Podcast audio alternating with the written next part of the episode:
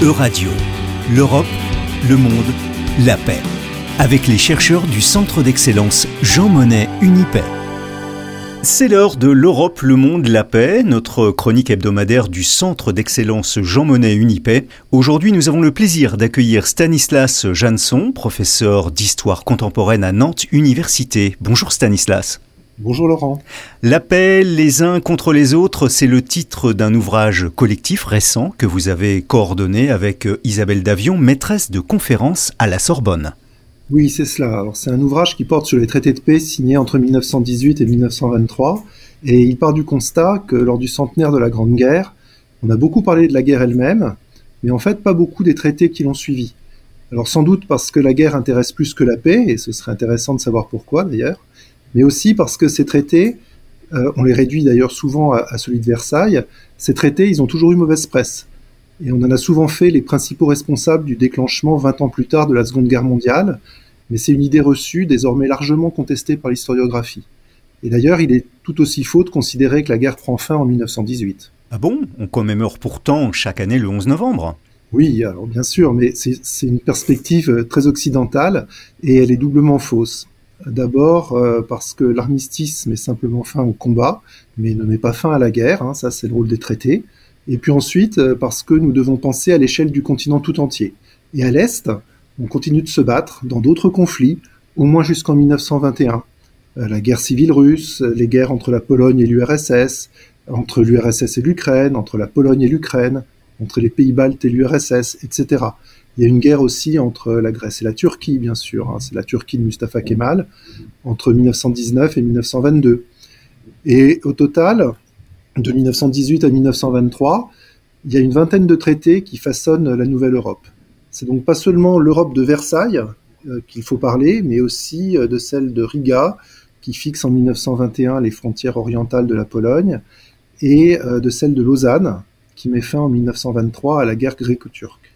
Et en Turquie, aujourd'hui, la mémoire de cette guerre, qui est perçue comme une véritable guerre d'indépendance et de libération nationale, est bien plus vivace que la mémoire de la Première Guerre mondiale, qui a été pourtant extrêmement meurtrière pour l'Empire ottoman. Et la guerre actuelle en Ukraine, elle nous rappelle combien la question des frontières négociées ou imposées après la Première Guerre mondiale reste brûlante en Europe de l'Est. Stanislas, quel est donc l'héritage de ces traités de paix multiples? Alors, Chacun de ces traités est conclu euh, dans un contexte particulier, bien sûr, mais si on les étudie de façon globale, on peut faire émerger quelques principes, quelques notions qui jettent les bases d'un nouveau système international qui est encore en construction. le droit des peuples et le statut des minorités, la notion de frontière juste, entre guillemets, qui implique l'usage du plébiscite, la question des responsabilités, des crimes de guerre, la notion même de réparation qui est pensée aussi sur le plan moral, tout ça, ce sont des domaines sur lesquels l'Europe centre-orientale, notamment, sert en quelque sorte de laboratoire. Alors certains de ces principes visent à l'universel. Je rappelle notamment que le traité de Versailles et les quatre traités qui ont été signés avec les alliés de l'Allemagne s'ouvrent tous sur le pacte de la Société des Nations et se terminent, on oublie souvent de le dire, sur euh, celui de l'Organisation internationale du travail, l'OIT.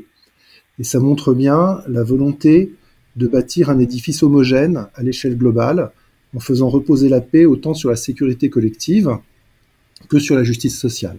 Et, pourtant, ils ont échoué. bien sûr, oui, euh, les traités ont échoué. Euh, ils étaient évidemment imparfaits, hein, et leur échec tient à plusieurs raisons.